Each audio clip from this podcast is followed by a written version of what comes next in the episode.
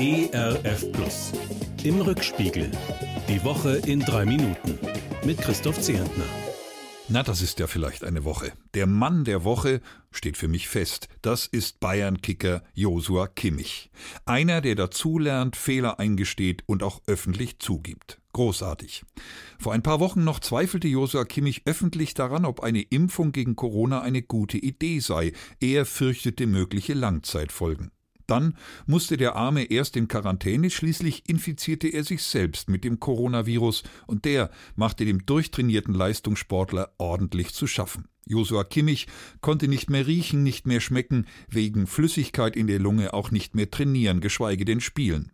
Was er daraus gelernt hat, erzählt er jetzt dem ZDF. Zitat Natürlich wäre es besser gewesen, mich früher impfen zu lassen. Es gibt ja viele gute Gründe, sich impfen zu lassen. Zitat Ende. Ich wünsche Joshua Kimmich von Herzen, dass seine Long-Covid-Symptome bald überwunden sind, dass er wieder fröhlich und erfolgreich Fußball spielen kann.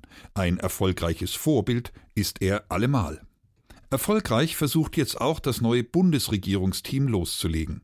Kanzler Olaf Scholz hält dazu seine erste Regierungserklärung. Runde 90 Minuten lang dauert sie. Eine Halbzeitpause ist nicht vorgesehen. Zu langweilig, zu wenig begeisternd, zu detailverliebt, schimpft hinterher die Opposition. Das eigene Parteivolk und die Mitampler aber klatschen artig zu den meisten Aussagen des Kanzlers jedenfalls. Deutlich wird, schnell soll es jetzt gehen, zügig, zeitnah. Wir werden sehen, wie erfolgreich Scholz mit seiner Tempostrategie sein wird. Auch seine Ministerinnen und Minister machen von Anfang an Tempo. Doch aus dem Fußball wissen wir ja, Rennen über den Platz führt nicht automatisch zu Torerfolgen. Gewinnen ist ganz schön schwer. Finanzminister Christian Lindner jedenfalls gibt in seinem schnell gestrickten Nachtragshaushalt einfach mal 60 Milliarden Euro für Themen aus, für die sie eigentlich nicht bestimmt waren. Genau das hatte er in der Opposition gerne kritisiert. Außenministerin Annalena Baerbock versucht sich in der Gratwanderung zwischen staatsfraulicher Freundlichkeit und klarer Kante gegenüber unbequemen Partnern wie Russland oder China. Und sie erlebt, dass der Gegenwind von dort ganz schön kräftig ausfällt. Und unser neuer Gesundheitsminister Karl Lauterbach stellt bei der Inventur mit Entsetzen fest, dass sein Vorgänger fürs kommende Jahr zu wenig Impfstoff bestellt hat. Gar nicht mal so leicht, Deutschland zu regieren, die großen Probleme rasch und erfolgreich anzugehen.